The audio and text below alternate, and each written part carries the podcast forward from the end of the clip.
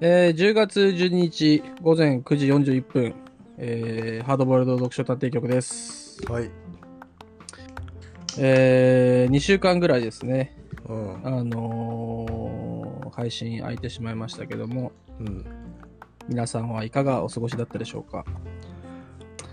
いやいーや何ー。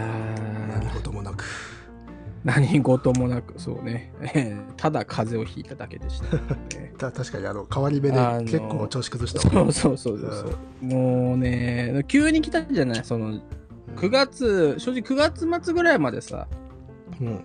まあまあ暖かくてさ、うんなんだか季節感ないなみたいなことをね、まあうん思ってましたけど、もう10月入ったら急になんか寒くなったりさ、うん。まあここ最近もね、まあ関東だとずっと、まあ台風やなんやで雨だったりで、なんかね、急になーって感じだけどね。この間まで冷房つけ,、つけたくなってたのに、そうそうそう暖房つけたくなって。ねえ、もうもうだって昨日クーラーつけてたのに今日ホットカーペットつけますみたいなさ。な ん体かむちゃくちゃななんかね、うんそうそうそうそう。まあそんなんでね、えー、いやいやいや2週間ぐらい空いてしまいましたけどもすごい。ベーシックな時効の挨拶から。いや、そうですよ。あのー、まあね、天気にしか興味ないもんだってさ。そうだ。ももうそうそうあったら天気の話しかしたくない。うしたくないしさ、そもそも、あのー、一日、まあね、生活してる中で、まあ大体、まあ天気、天天気、天気のことしか考えてないもんね。怖い。他のことは何も考えてないから。もう。すげえな。古代人みたいだな。そうだよ、もうだって大変だよ。明日、来年の麦が育つかどうかはさ、やっぱ恐怖感でいっぱいですから。うんでそんぐらいのシビアさが必要ですよ。そうだよ、もう、元来だってさ、天気なんてもんはさ、うんもう本当、生きるか死ぬかの問題だったわけですよ。人類にとってはね。そうですよ。うん。それをさ、だって、グスコーブドリ、グスコーブドリ、グスコー、グスコーブドリ。け？うん。グスコーブドリだってさ、その、なんつうの？霊か、霊かかなんかさ、そういうのを止めるためにさ、うん。あの、空飛んで薬品撒いて、えーそのまま帰らぬ人になったんであってるっけ？グスすごい。コーブドリの電急に気。急に文学に寄せましたね。そうだよ。電気と文学っていうのは、まあ、切っても切り離せないものなんだよなっていうさ、まあそういうことを言いたかったわけですよ、私はね。ええー、ということでですね、今日はですね、今日は？えーうん。まあ、久々に、えーまあ、配信させていただくということでですね、うんあの、もちろん本調子でできるはずもなく、えそうなのかよ。まあ、その、やっぱ2週間前ちゃうとさ、話し方を忘れますよ。まあ、どうなんでしょうね。いや、もう、歌を忘れたカナリアみたいなもんですからね。まあまあまあ、ちょっと、えーあれですかうん。女装として雑談をしようということがね。うん、そうですよ。だからまあね、いつも通りツイッターのトレンドを見てですよ。あの、世の中の、そんなコーナーね。世の中の真相にね、うん 迫っていきたいなと。真相って深い層と書いて真相に。る。そう、真相。もしくはあのさ、なんだっけ？あの、日曜日にやってるさ、うん。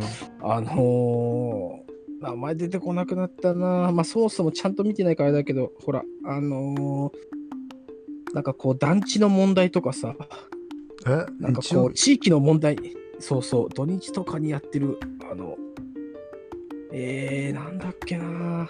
ザ・ノンフィクションではないような。ザ・ノンフィクションじゃなくてさ、いや、もうちょっとあの、ニュース的な感じの。ニュニュース、そう、ワイドショー的なやつでさ、うん。なんて名前だっけな。なんか、きうっすら記憶にあるような気がするけど。そうそう、あの、あのねのねの人が出てるやつね。え？え？と、清水国明？清水国明が出てるよ。はいはいはい。あれじゃないの？あれは、あるじゃない噂の東京マガジンの中のやつ。そうそうそう、噂の東京マガジンみたいなね。えーあれそういう、今もあるんですかね、あれ。いや、わかんない。どうなんだろうね。まあ、ああいうさ、あのーあポッドキャストを目指してるわけだからさ。地域のなんか騒動とか、そうそうそうそうそう。なんか軽装をねそう金 えっと、金曜10時、噂のチャンネルだって。噂のチャンネル？あ、金曜なのあれ？あれ違うのかなこれ？あ、違うわ。ごめん。なんか違ったわ。噂あれでしょ東京マガジンの中の噂の東京マガジンか。あれでもさ、なんか、清水国安のさ、あの、ウィキ見てもさ、書い書いてないんだけど、国明のさ。え？もうやってないからじゃない？ない。やってない。噂の現場じゃない？大使、噂の現場かな？あこれだと思うよ。か各地で起こっている対立や問題について現地現場に赴くっていう。ああ、そうだ、そうそうそあう。えっ、とね風見信号以外で持ち回り担当制なので彼一人じゃないらしいです。あ、そうそう、風見信号、さ、噂の東京マガジン、そうだ、そうだ。な。うん。風見信号、確かにね。あとあれでしょ？あの、金堂に出てたさ、いい子悪い子、普通の子で言うとこのいい子の、あ、山口や山口さんね。うん。ちょっと世代的にちょっと違うからね。あ、あとテイク2のさ、女優と結婚した方の方ね。あの最近ちょっとこれでしか見かけませんよねいや、まあ基本的に噂の東京マガジン出てる人は、噂の東京マガジンにしか出ちゃいけないって多分さ、法律が。あるじゃん。そんなことない。法律っていうか。そうだなあの、まあ、こっちではねあの翔平さんとかね笑福亭翔平、ねああ、そうそうそう。うん。だってナレーター、ラン一世だぜ。いやいやいや 一一世風靡ですよ。一世風靡しましたよかつては。一世風靡た。あのー、CM 時間にトイレ行ってくださいでおなじみの。ラン一世さんね。うん、トゥナイト2で、えー、だいぶね、えー、青少年だった我々もお世話になりましたけど。うんトゥナイト2とか出てましたね。トゥナイト2、ねうん懐かしいね。トゥナイト2とかね。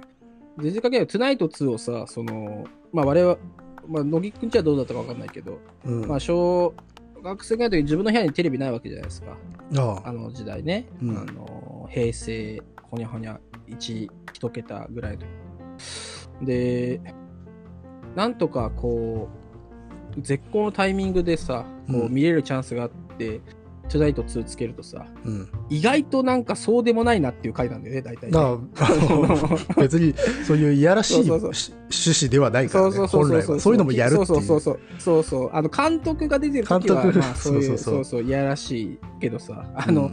意外とそうでもない回の方がむしろ多いみたいなさ。うん、まあそつのカルチャーみたいなね。つられて見れ見てるわけでみんな。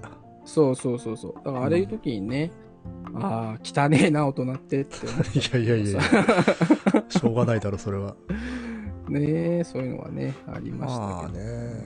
今うんやっぱうん。今見ると本当のどかっていうかのどかって言っちゃいけないのかもしれないけど。うん思い返すと絶対無理だなと思うねまあそうね。まあ今見るとって今見るチャンスがどこにあるんだよ。あいやおこう脳内再生するあ思い脳内再生で録画してるやつをさ。ああだって昔普通にあれだったからね。あのうん。AV 特集みたいなので、あの下半身だけぼかして上半身普通に出てるとか普通に流してたからね、あうん。ーねえそんなんだったよね。あ、ていうかさ、今見たら、トゥナイト検索すると、結構ゲーム特集もやってたんだね。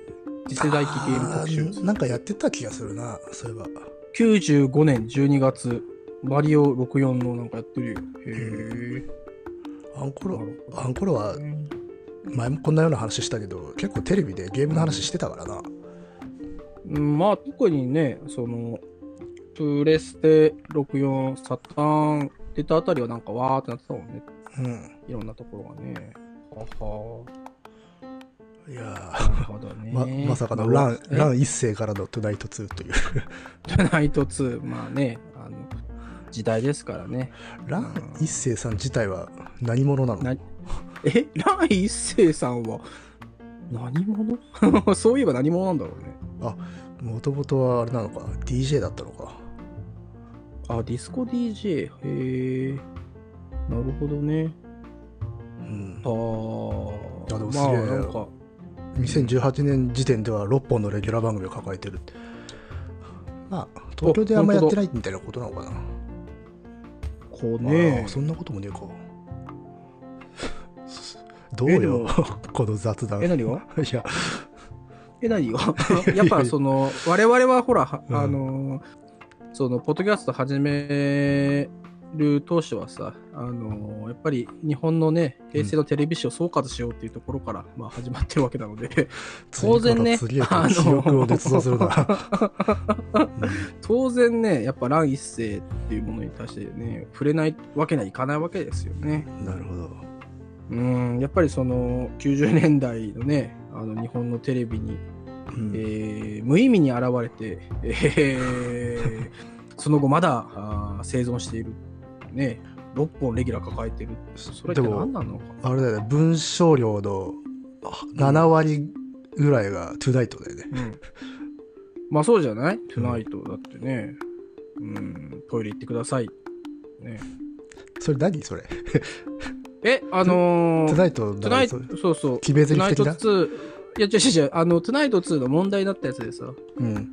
あの、CM 入る前に、うん。その、CM 中なんでトイレ行ってくださいっつって、ああ、降板さなるほどせられたっていうのが。。そっかそっか。あの、スポンサーからそうそうそうお叱りを受けたのか。そうそうう。そうそうそう、怒られて、うん。あのーそう降板しちゃった。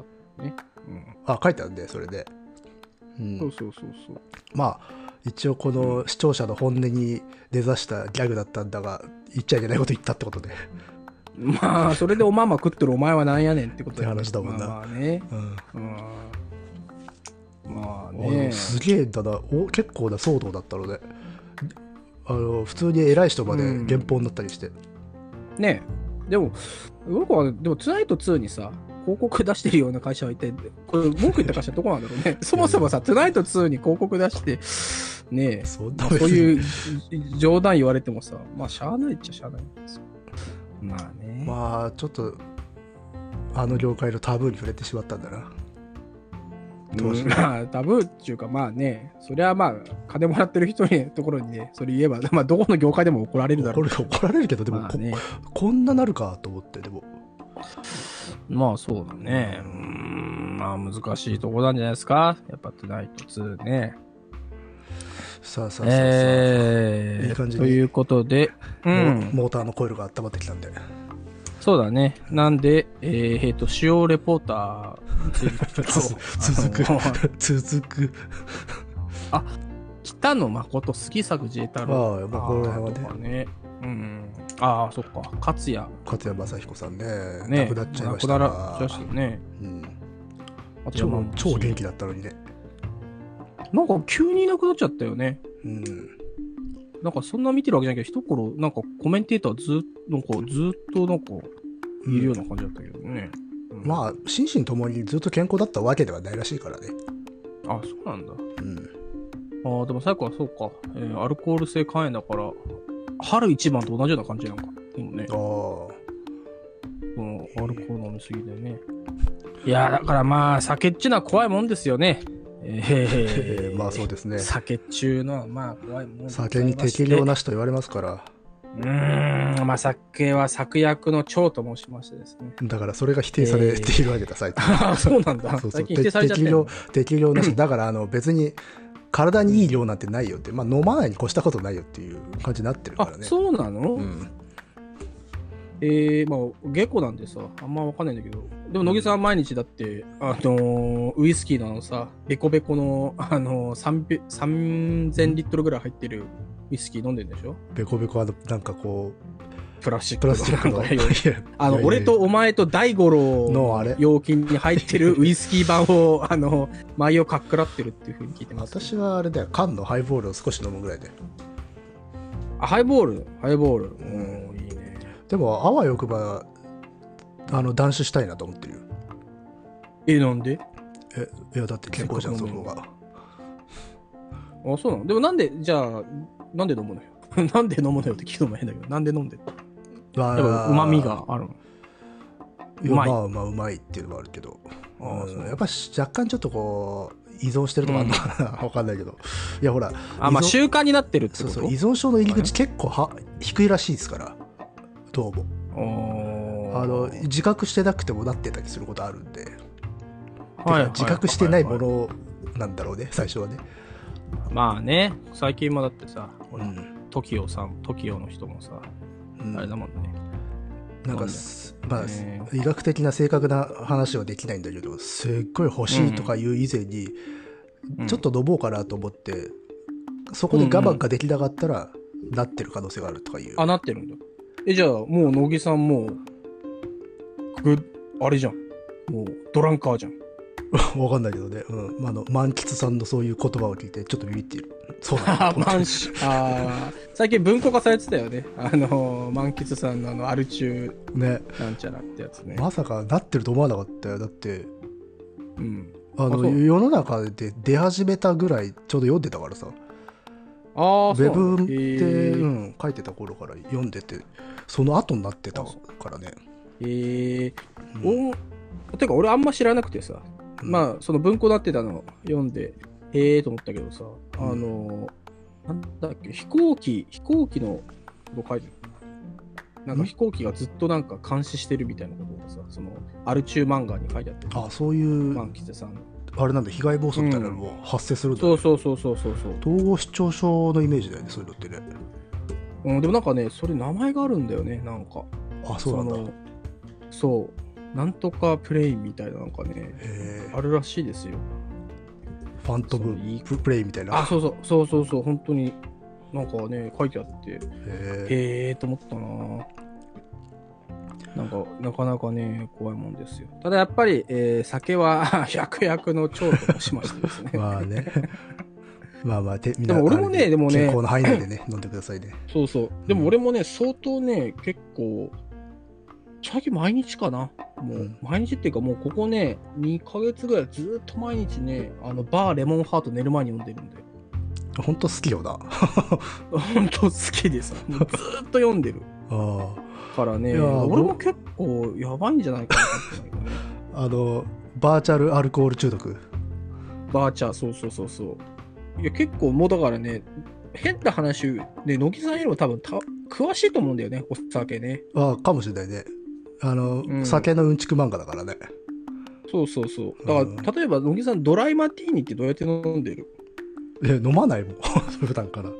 あ、ドライマティーニ飲まないの？カクテルの王様ドライマティーニをうん、カクテルあんま飲まないから。いや、それ人生のね、半分損してますよ。すげえ、どうやってんだ。うんあのーまあ、基本ね、あの僕、ドライマティーニレシピ、やっぱタンカレーかな？まあ、タンカレー、まあ、ベースにして、まあ、飲むんだけどさ、うん。やっぱり、その、ずっとね、飲んでいると、あのよりドライなマティーニが欲しくなるわけよ。その割り方としてね。あその、まあ、普通はさ、その、5対1ぐらいで割るけどさ、うん。どんどんその、やっぱベルモットのところをね、まあちょっと、こう、弱く、弱めにしていきたいわけですよ。うん。まあそうなると、もう、あれね、あのーもうタンカレー注いでもらって、あのーちょっと記憶がもう薄れてきちゃったから、もうちょっとこれやめとくわ。単単価でしか言ってないからな。そう、タンカレー以外覚えてないっていうさ、あうんのーあれが分かっちゃったんで、やめときますけど、まあでも確かに、毎日読んでるね。ハードボイルド読書探偵局としては、マーティーニは飲まないといけないところあるのかもしれないね。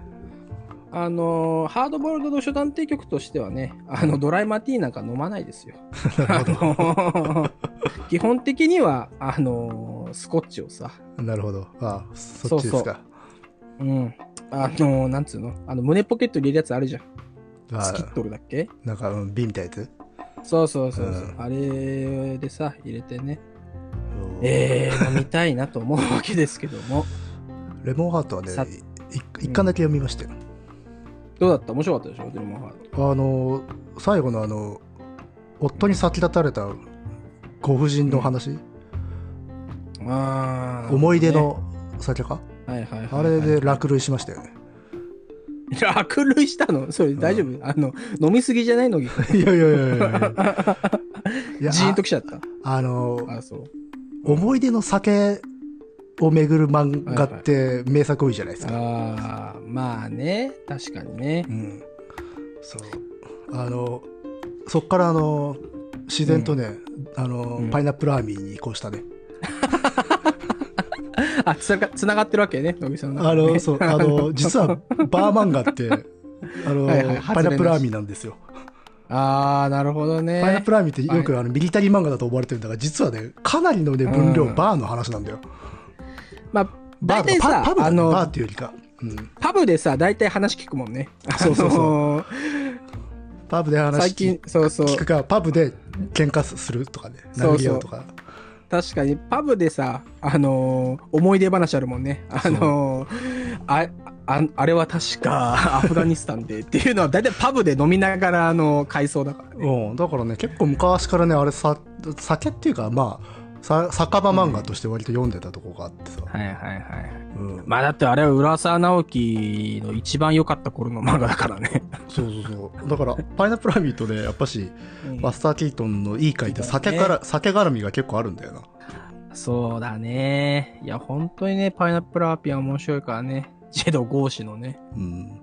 マスター・キートンでもあの、シャトー・ラージョン州1944っていう、ほう。そんなんがあるの？あの、うん割と名作回なんだけど、が好きで。えー。あのワイ、ワイン、伝説の年のワインうんを守るために命を懸けた、あのーなんつうんだろう、ワイ、うん。オーナーとそいいねその執事との物語っていう。はいはいはい。やっぱそういうものですよ。あの、広角のテレビシリーズにもワイン会ってあるしね。あ、広角もあったっけ？あるある。うん。なんかね、みんなね、ちょっといい話書きてえなってなった時にね、酒とかに手出すんだよ。うんうん。あー、なるほどね。うんいやー、浦沢パイナップルラーメン面白かったもんな。だからでも、本当に普通にスムーズにマスター・キートンじゃなくて、あのパイナップルラミーに移ってたから、いい感じになってたんだと思うよ。あー、なったんだね。うん。あれ、パイナップルラーピーってあれ、Kindle なってんのかな？あ、文庫しかないのかうん。多分なってないんじゃない？か、金なわかんないんだ。えー、名作ながら。読みたかったし、うちにないよ。さあ、えブックオフ行けばいいじゃん。今さ、ブックオフ行って気軽にパイナップルラーメン置いてあるかね？あるんじゃないの？あれ、関数もだってあるかな6巻ぐらいしかないし。いや、まあそうだけどさ、うん。その我々がさ、あの、買った時に比べてさ、あの、流世界に回ってる流通量もさ、あの、そんなに回ってるのかね？わかんないけど。パイナップルラーメンさんもね。うん。あ、だパイナップルラーメンって1985年から88年、3年間しかやってなかった？の。うん、だって少ないしね、冊数。えー、あんなすごいのに。なんかあの、定期的にふんああなたの粉塵爆発はいつからっていうので、パイナップルラビットを当てる人が多いね。ああ、銀狼回帰ファイルじゃなくてってことね。そうそう。あと最近もあるみたいで。だから世代によって、どこからっていうのがあるんだよね。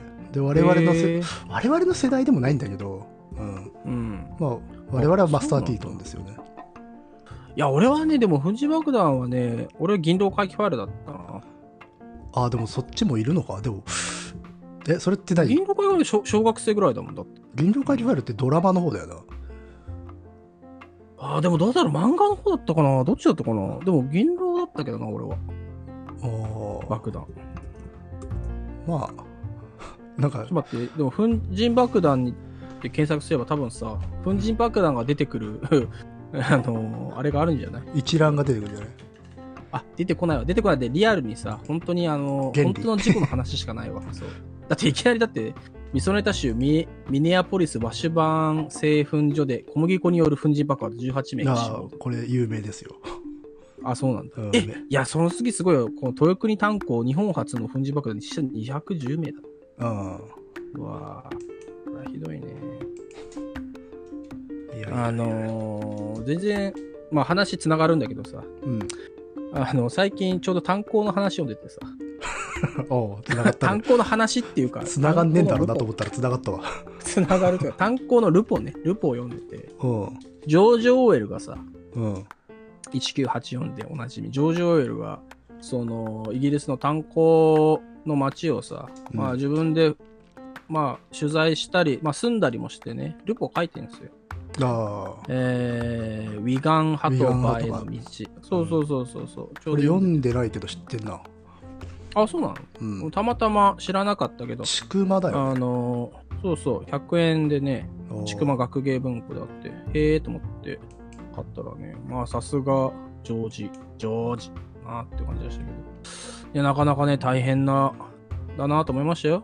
1910年代の炭鉱事情。うん、20世紀初頭のなんか炭鉱ってやばいと聞きますね。あ、なんか、今声がね、飛んじゃってた。ああ。いや、なんか20世紀初頭の炭鉱は確かに怖いイメージがある。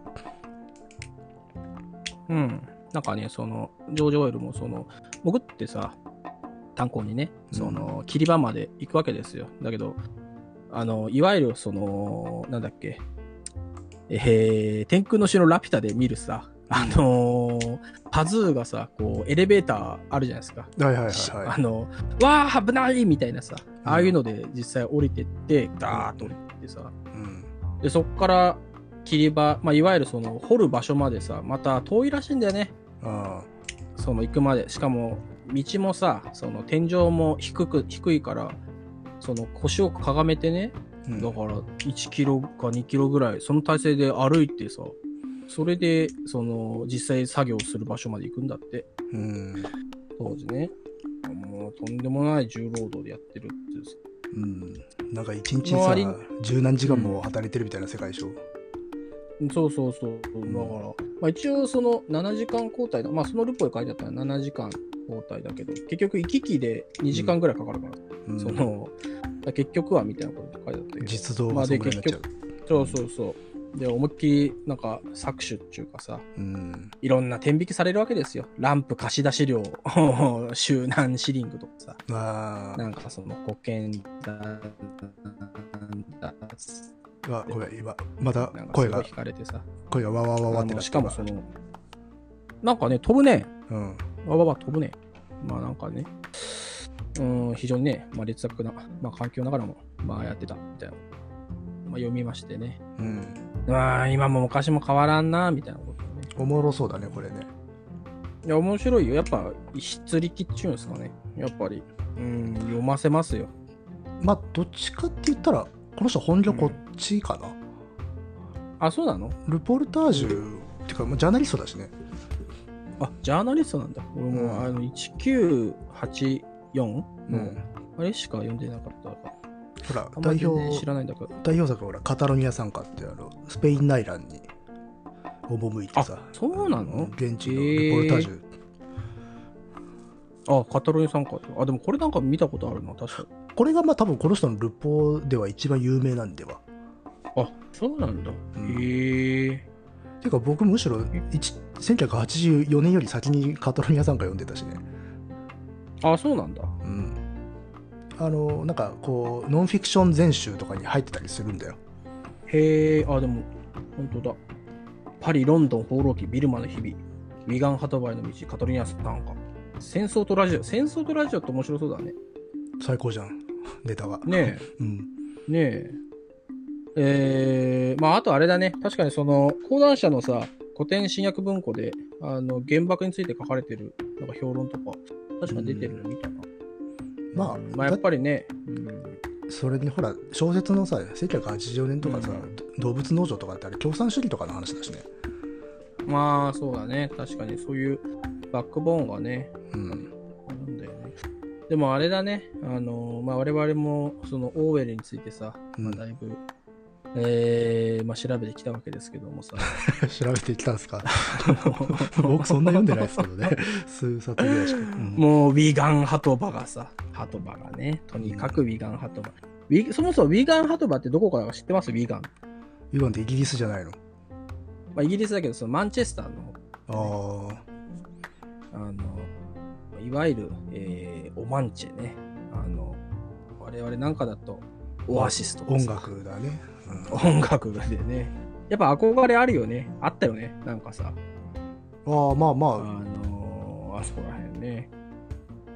でも、あんまりこう、なんていうんです華やかな街ではないんでしょうんなんか工業、なんか労働、労働って感じだよね。労働者の街。まあ、い本当にそうかどうか知らんけど。うん。まあ我々ね、あのーその地域の話になると全く勘が働かなくなるから。いや、もウィガンについてはね、わかりませんよ。う ね、ほんとね、まあそんなとこなんで、もえー、いやー、大変ですよ。ちょっとね、あの、ビガンハトバの本取ってくるから、野木さんちょっといいですかね。なんだよ。あの、あれしといて。よかっえー、何を話せばいいんだい？あー、でもあれですな。1984年とか動物農場とかのね、感想とかで、こう、いつもいつも、こう未来をね、予見する、現代を予見しているかのようにというし書評をよく聞くんだけど、あれは当時も起きてたことを書いてるわけで、よし社会は繰り返すんだなってことですな。っていうことでどうですか、はいはいはいはい。いいと思います。はいえーということでですね、えー、まあその、ビガンハトバイの道の、まあ、ちくま学名文庫から出てますけど、あの、一番最後にね、えー一番最後に逆に序文が載ってるんですよ、これ。へえ、最後に序文。そうそう。うん、最後に序文載ってる。まあ、粋な、あー感じですけど。まあ、あの、ビクター・ゴランツ、有名なね、えービクター・ゴランツが書いてるんですけども、えーこの序文は、左翼図書普及委員会の会員のみを対象としているので、えー一般読者はこれを無視してくださるようにお願いするって書いてますからね。えーさまず、左翼図書普及会っていうのがすごいね。なんかね。まあまあまあ、しそうね。うん。なかなかね、そういうのがあったんですよ。えーで、このビクター・ゴランツっていうのがね、えー1893年から1967年、えーユダヤ系イギリス人、えー1986年5月にですね、えー左翼図書普及会、えー会員は約4、えー3万8000人を発足させ、えー会員には毎月2シリング6ペンスで、えー選定書を配布した。おらしいですよーそサブスクみたいなことやってたんだ。ねえ。あ、だから、それで、これ、配ったのかもね。じゃあ、はは序文が必要と。うん。なるほどね。えー、まあ、そんな感じらしいですよ。うん。うん。あ、序文の話？いや、あのね、申し訳ないけど、まだ私もね、100ページぐらいまでしか読んでなくてさ。あのーあれなんですけどね。でも、やっぱ当時のことを知るに、やっぱ、これほどうってつけの本はないんじゃないですかね。特にね、これ何がいいかってね、その、一番初めがね、その、下宿屋の話を書いてるのね。うん。その、炭鉱の町のさ、まあ、実際その、このジョージ、ジョージ君が一緒に、えーそこに住んでさ、まあ、ルポを書く上で住んでた下宿屋の話なんだけどね。うん、まあ、とにかく汚い。汚い、汚いっていう話をね、ずっとしてる。その、下宿屋もね、その、肉屋、肉屋が兼業してやってるうん下宿屋らしいんだけどさ、はいはいはいはい。まあ、とにかく、えー悪臭がひどく、えー箱、なんかもうタコ部屋みたいなところで、しかも飯が出てくるけど、えー、まあ肉屋だからなんかね、肉も出てくるんだけどね、その、下宿屋の主人と奥さんは絶対肉には手をつけないから相当古い肉を出してるっていう やだね。ね。自信を持っておすすめできないものをそう、自信を持っても、そうそうそう。うんで、ずっとね、そのね、下宿屋の家族はね、その下宿人たちをね、ずっと恨んでるっていう風になってね。あの、要はそのうん、こういう下宿屋は、うんあのの、下宿人が、まあ、来て金は払ってほしいけど、基本的には外に出てて、うんあの、寝る時にちょろっと帰ってくるぐらいが最上の客だと思まあってるから、まあ、そうだろうね。うんそうそう。だから、家にずっといるような、その病気がちなさ、うん。老人とかもまあ下宿泊まってるけどさ、そういう奴らは本当に憎くでずっと憎んでるらしいんだよね。じゃあ、貸すなよって思うけど。そうそうそう、まあそうだけど、ずっと憎んでて、うんまあそれがブル,、まあ、ブルッカーっていうところだだブルッカー夫人はなんかね、あの、うんずっとそのね、憎んでる。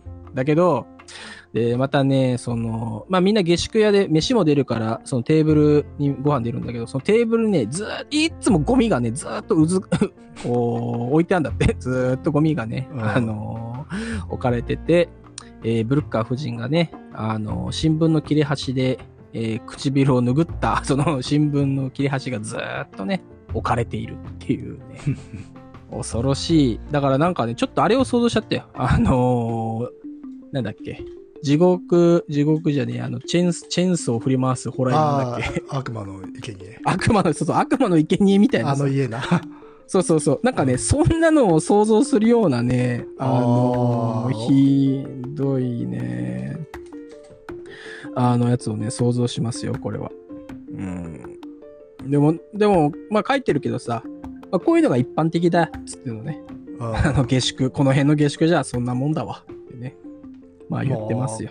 中、中仮想階級っていうのか。うん。そうそうそう、仮想階級のところはね。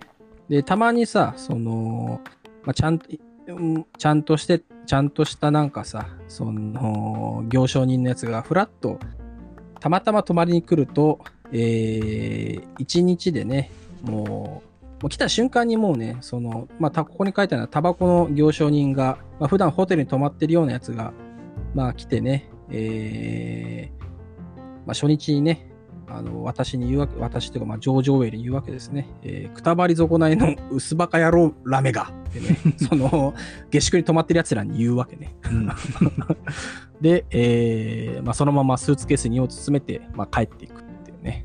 これがいいですね。なかなか、で、あれだね、ルポっていうか小説として面白そうだなっていう。あ、これね、そう、だ第一章がそれなのよ。だから、それ以降はね、割と本当にルポというか、ああ、あのーその炭鉱夫が、まあ、毎年どのくらい、えー、なんつうの？その石炭を取って、どれぐらい搾取されてみたいな、そういう話なんだけど、い出だしはね、そういう生活のね、うん。ほんと小説というか、入り、入り口としてはそういう風に書いてくれてて、なるほどね。これが面白いですよ。だからまあ、そういうことを、まあ、例えばその、その行商人がね、その、下宿屋のブルッカー夫妻に、ここはこれまで自分が江戸だと思っていたものとは違うっつってね、えーうん出ていくと、ブルッカー夫妻はですね、えーその後何度も何度もあらゆる角度からこのことについて話し合うらしいですよ。うん あの、傷ついたっつって、動転し傷ついたっつってね。そんならしいですけど。で、うん、まあ最後ね、最後っていうか、まあ OL は、あのーその食卓の、えー下にね、えー溢れんばかりの便器が置かれていて、えー出ることを決めたらしいです。それは。ひでえな、おい、と思ったけど。まあうんでもそういう、ねとこで、まあ下宿しながら、らしいですけどね。うん。街のね、風景は。えー、まあそんな感じでですね、うんえーまあ、今読み進めてる、まあね、えー本の紹介ということで、それは面白そうですうな。ん、ウィガン・ハトバイの道を、えーご紹介させていただきました。うん。まあ、ジョージ・オーウェルっていうとなんかね、あの、うん。社会主義とかとのね、うんがテーマになること多いけど、多分、それもそういうのが出てくるんだろうね。あー、てか、ジョージ・ウェルって、どういう人なの？あの人、あの人自身はあれなんか、もともとあの社会主義寄りな人だったんだけど、いわゆるあのスターリニズムが嫌いな人なのよ。あ、そうなんだ。だからほら、あ、のそう。あの動物農場とかね、あの1984年ってのはあのスターリニズムに対する批判なのでね。へえ。うんああ、そう。まあ、社会主義者の中にもいろいろいたっちゅうことよね。うーん。でも意外とあれだね、いいとこの生まれだったんだね、元は。だって、だって父はさ、インド高等文館でアヘン栽培を販売してたっていうからね、なかなかいい。うーん。まあなんかそういう出自となんか世の中の矛盾みたいなものに何らか思うところがあったんじゃないですか？うーん、そうなのかね。うーん、なるほど、で、ね。多分しょこの人植民地かなんかにいたこともあるでしょだって。あ、ビルマ、んあイギリス、あマンダレ、インド警察、インドだ、インド警察。なんかその時のこと書いてるもんな。ああ、そうか、ビルマの日々では、現地人を見下すイギリス人の姿を、うん。いやーって書いてあるもんね。へえ。ああ、でも書いてあるね。最低編生活者の生活レポを書こうと考えたオーエルは、文章を書きながら皿洗いとして働き。あーなるほどね。そういうあの人いるよね。生きてる生きてるだけで罪悪感みたいなの。はいはいはいはい。インテリのね、インテリのやつあるね。インテリの苦悩っちゅうの。そうそうそうそう。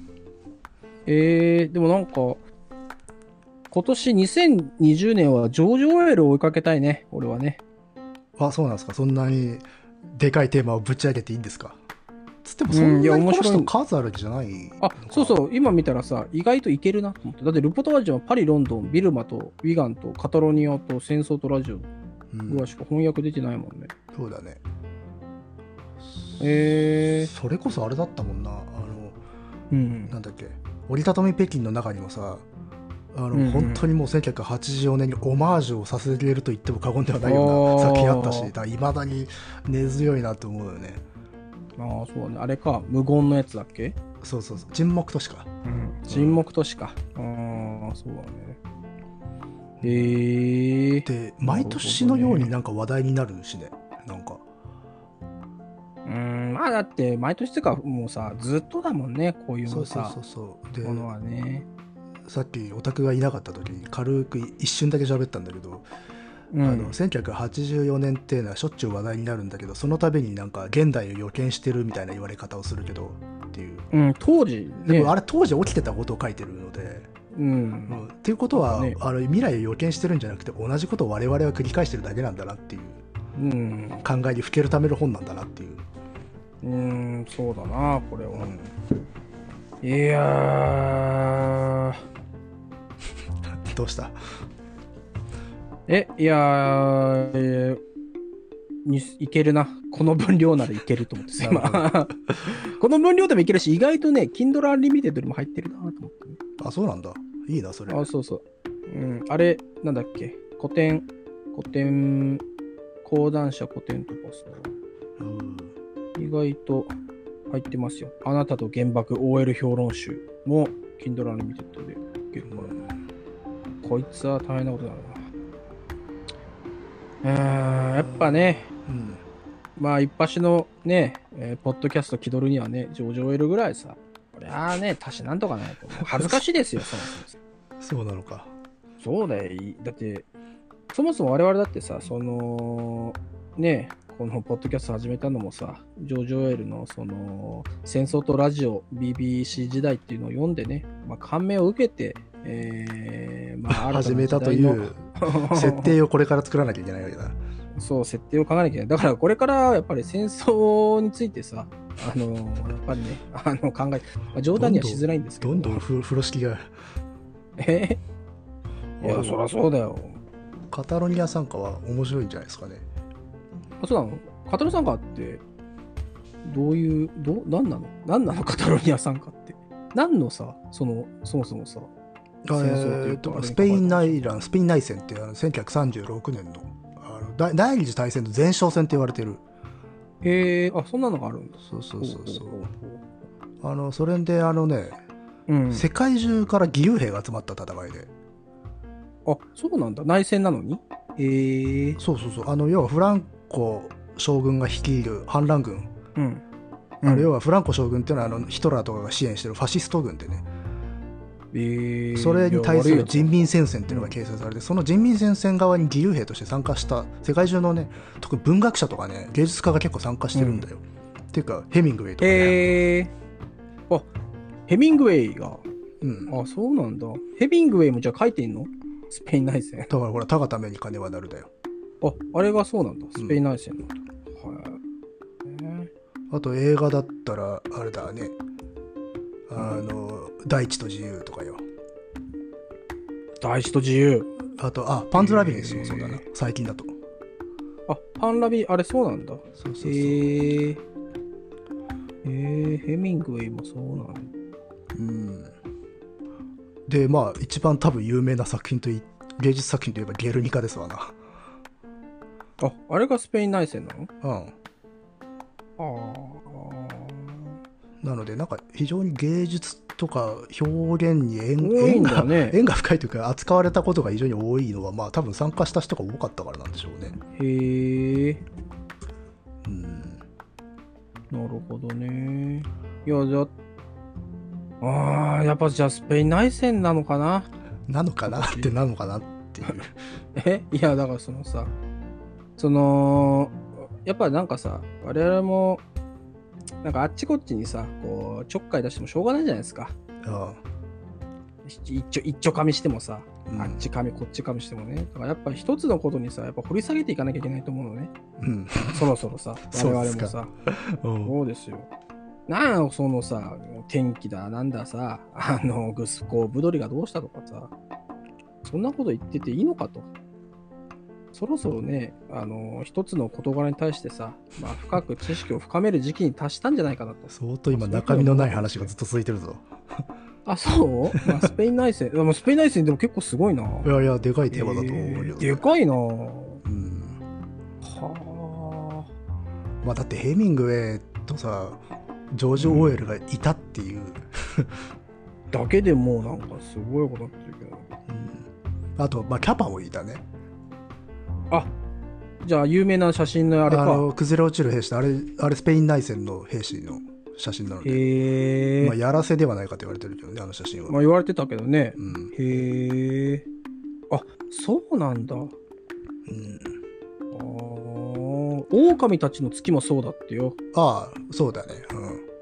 フリオリアマーサーレスの。うん。あれ、へえ。つんどく、積んどくだわ、あれ。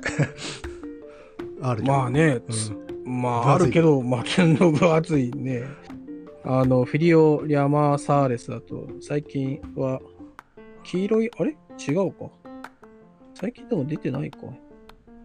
あ、でも出てる。黄色い雨がね、去年かな？一昨年かな？川出から文庫化されてましたよ。ああ、うんまあ代表作ですよね。ねえ。へえ。あ、うんそうなんだ。あと、あ、あれじゃねえかな。宮崎駿がさ、構想していた、うん。あの、紅の豚の続編？あれ、スペインナイスだよね。あー。確か。なるほどね。あの、確か、あの、ポルコがね、人民戦線、あの、義勇軍側に参加してというような構想があったらしいのだが、うん、まあ、作れよ。いや、多分ね、のんきに作れないテーマなので、無理だったんじゃないかなまあそうだけどさ、うん、それね、作ってくれればね。作れないよ。まあね。まあ戦争、うん、まあそうね。いやいやいや。うん。まあ、うんいまあ、確かに OL をなんかね、取り上げるのはいいかもしれないね。そうだよ。やっぱりね。もういいですよ。あの、なんていうんですか？いつまでもね、うん無邪気にポッドキャストしてる場合じゃないと思うんだよね。もうさ、うん。やはり社会に密接にね、えー積極的に理解を深め、えー提言をしていく、まあ、そういうね、ポッドキャストに私はなりたいと。で、まあ、じゃあ、ルポ、ルポをたくさん取り上げればいいんじゃないですか。そうそうそう。とにかくね、あのだって怖い間取りだってルポだもんね。え？いや、ルポ。まあまあまあ、実話怪談ってルポっちゃルポなのかな。ルポだよね。だからさ、決してね、あの今まで我々がやってた回帰の部分とね、離れてるとか思いながら。まあ、あの、えー、遠野物語だってルポと言えなくはないからね。まあ、あれ聞き書きだけど。まあそう、まあ、あれ聞きゃ、あのね、あのーそう、あの、東物語のさ、元のやつもちくま文庫から出てんだよね。聞き耳増しだっけ。ああ、えっ、と、あそれもねの、話して、なんだっ読け、さ佐々木、さ佐々木、えー読み方わかんない。よしよしって読めるけど、貴前貴前って読むのか。うん。そうそうそう。あれもね、読みたいですけどもね。えー、ということでね、今、あの、どのくらい何を話したかもうさ、忘れちゃいましたけど、うん。えー、まあ最近そんな、あの、ジョージ・オーウェル読んだりしてます。うん。えー、あ面白そうです。うん。うん、ありがとう。おいくんはなんか言いたいことあるかい？僕はもう、あの、言いたいことは大体言ったんだけど。私は特にないですけどね。あ、そう。ない。えー、あ、もう一個ね、言いたいことありました、そういうの。ほあのさ、すず、すずりってサービス知ってる？う。知らない。あのね、なんかね、まあ、グッズを作れる、簡単に作れる、あの、サービスでさ、すずりってうん。あるんですよ。あの、T シャツとかさ、スマホケースとかね、なんかそういうの、簡単に作れるやつが。ほあこれいいなと。グッズが作れるのか。そうそう、だからやろうと思えば、ハードボイルド読書探偵局 T シャツも作れるわけですよ。すごいね。うん。これ、なんかいいなとね。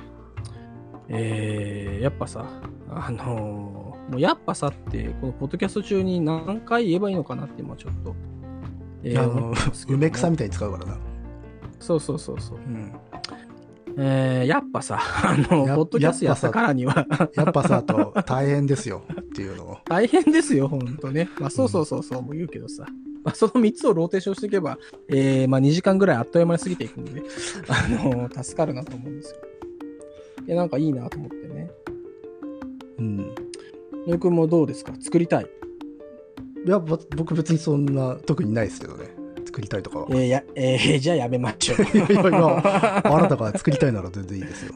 いや、やだよ、やだよ。乃木くんもそこをさ、やっぱ乗ってさ、お、いいねっつってば、ああ、そうかそうかっつってさ、じゃあ、ちょっと考えようかな。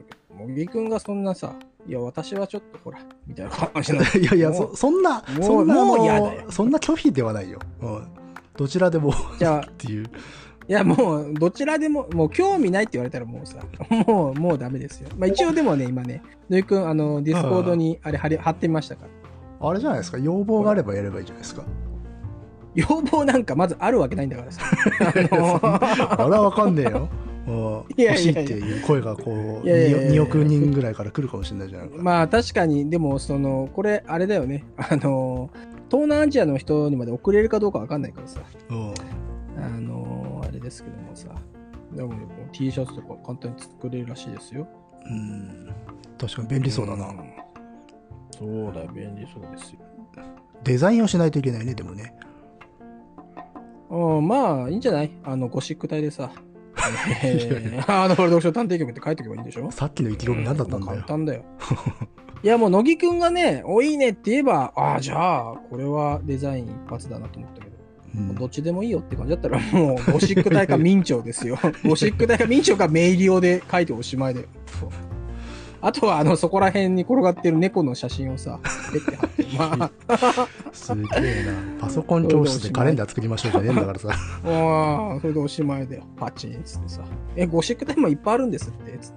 まあそんな感じで。えー、MS でいいじゃん、MS で。MS 明朝でね。うんもうなやっぱりなぜ MS 明朝が好まれてるかってやっぱ読みやすいから。それはね、ツにした時も映えますよ。MS 明朝と猫がね。バッチシ、バッチンコですよ。いや、まあでえも、ーなんか、思いついたらやってみようじゃないか。うん。まあだからあれですよ。あの、100回記念とかさ、うんそういうタイミングがあるわけでしょ、そのさ、100回超えたけどね。次200回まあ、100回、まあ、200回か、もしくはあの1年、1周年記念とかもある。えそれも、そういうタイミング。それもこの間過ぎた。それもこの間。そういえばそうだ。あの、何をやるか言ってなくない？乃木くん。そういえば。何を？あの ?100 回記念でさ、募集したじゃないですか。ああ、そうだ、そうそうそうそう。いや、言ってないよ。そうだよ。募集したん乃だよ。木言ってないじゃん。うん募集して、えー、結果発表ということでですね。ようやく本題ですよ。本題。まあ今日、まあそれが話したくて、話したくて、もううずうずしてた。嘘つけよ。今思い出したな。あの、まあ、100回記念ということでですね、あの、ツイッター上で、えーまあ、ホームページとかでですね、まあ、取り上げてほしい本を、えー募集したんですね。うん。で、結果、まあ、ちょっとサーバーが落ちるぐらいのさ、あのとんでもない、あのーメールが届いちゃってさ、さらっと。えー もうちょっと、いくつかのメールは失われてしまったんで、結果残ったのは、まあ、おそらく、あのーまあ、10通か、まあ、そのぐらいだったとまあ、思うんですけど5000万通中10通ぐらいが残ったっていう。10通ぐらいがそのサーバー、まあ、AWS の方で残ってたって Amazon から連絡があったんで、あ、そうかそうかってまあ見てですね。まあまあラインナップは、えーまあ、サイトの方にも書いてあるんであれなんですけど、まあ、つげ、つげさんだったり、うん。えー、なんだっけな、まあ、五色の船とかね、うんあの、SF、有名な SF。けども、えー取り上げるのは、まあ、一旦2個、2個ほど取り上げようかなと思ってまして、うん。えー一つはですね、今何も見ないで話してるんで、えー題名が合ってるかちょっとあれなんですけど、一つ目は、えーケリーリンク。ケリーリンク。これはね、あの間違いないはず。ケリーリンク。確かそうだ手元。にケリーリンクの本があるから大丈夫。ケリーリンクです。えーの、えー作品を何か取り上げようと思ってます。まあちょっとね、あのーこれがいいですって言われたやつをそのまま取り上げるかどうかちょっとわかんないんですけども、まあケリーリンクの、えーあれじゃないの、マジック・フォー・ビギナーズからとかじゃそうそう、マジックそう。だけどね、あの、俺が好きなやつはマジック・フォー・ビギナーズじゃなくてね、もう一個の方の短編も好きなんだよね。スペシャリストの帽子っていうのもあって。まあ、これどっちにしようかなって今ね、あ悩みがしいそうなんでと思うんですけど。僕はマジック・フォー・ビギナーズ方やればいいじゃない持ってるから、そっちのかなと思ってたけど。持ってるまあ、俺も持ってるから。じゃあ、うんマジック・フォー・ビギナーズから取るか。まあ、こうマジック・フォー・ビギナーズもさ、どれもいいんだよね。意外とさ。うん。どれにしますこの中でどれをやるか。あ、でもまあ、表題作にしようか。え、てかそこ、せっかくだしね。あれじゃなかったっけ？なんか作品うん。特定されてなかったっけ？あ、特定されてたっけ？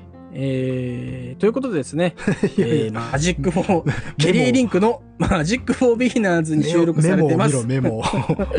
表題作、えーマジック・フォー・ビギナーズをですね、えーいずれ取り上げたいと思っておりますので、えーまあ、皆さんちょっとね、あのー予習、復習、えーしておいていただけるとで、もう一個ね、えー取り上げたい。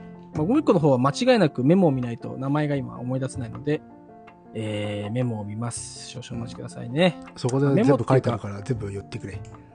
そうそう、ホームページ、ホームページ、我々、まあ我々っていうかまあ、私の方がね、えーえー作ってるホームページに書いてありますので、そう、今ついにホームページを開かれまして、えー取り上げてほしいと依頼があった作品、えー中で、あ内田百景も言われてたね。まあいいや、えー、西崎健編、えー、万象より、えー、小田、小田さん、小田。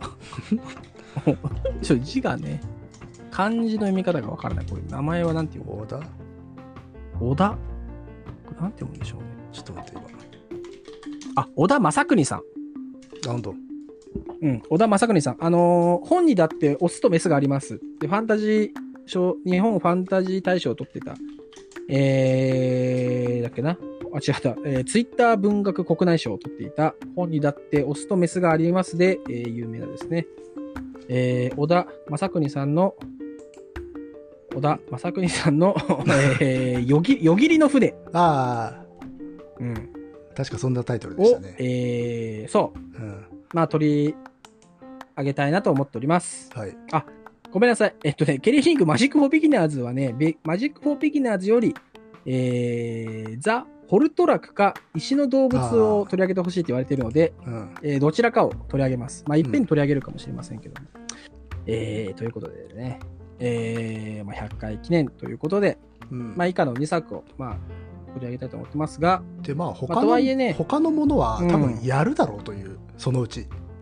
そのうちそうそう、結局内田百軒と柘義治多分どこかでやる、まあ話すだろうということで、うん、あえて今回はこのようだってね。あえて、そうそうそう。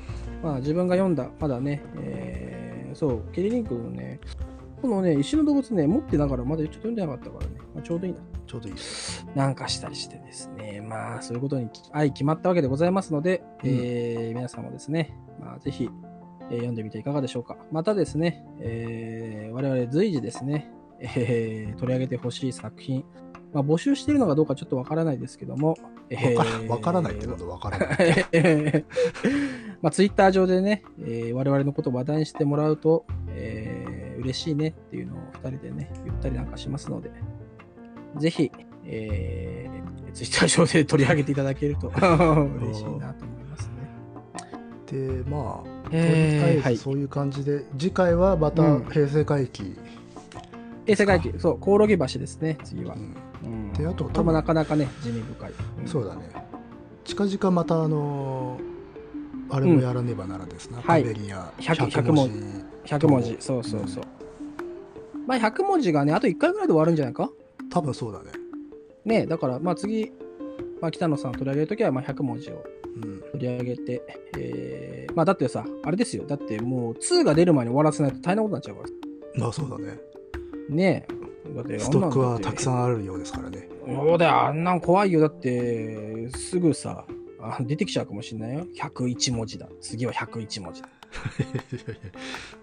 無限に。怖い無限に。まあでももう一個ひねってくれば、もしかしたら1文字ずつ減らすパターンもあるかもしれないけどね。最後あのの一文字はもそうう見物だな、それ。そうそう。うんだって残像と口紅パターンだよ。だから筒井康だからね。一文字ずつね、日本語が消えていくパターン。最後な99文字最後の文字は何になるんだっていう。そうそうそう。そういうのをね。えー、まあでもなんかね、結構、なんかまだ売売れてるような気がするから、もう何点かあるあったらいいよね。100文字 SF なんてね。読みたいです。ねファンとしてもね。えー、ということでですね、えー、久々のハードボールド読書探偵局いたいかががいかがだったでしょうか？えー、慣れないところで、まあ、えー、大丈夫ですか、野口さん？もう、あはい、大丈夫ですよ。うん言いたいことは大丈夫、えはい。ということでですね、えーここまで聞いてくださった、えー、経由の皆様にはですね、ぜひとも、えー、Twitter や SNS なんかでね、つぶやいていただけると嬉しいな、なんてね、えー思ったりもしますけども。あのーもう、もう、喋り疲れてます。今日はよく喋ったね。久々だからさ、ついついね、えー喋ってしまいましたね。いやえ、その疲れがですね、どっと押し寄せてきますよ。じゃあぼちぼち閉じますか、うん。ぼち、うん、ぼちぼち帰ろう。ね。うんもう、疲れちゃいましたからね。まあ、皆さんも体調に気をつけて、えーお風邪などひかないように。疲れてるな していただければなと思います。それでは、はいまたお会いしましょう。さようなら。さようなら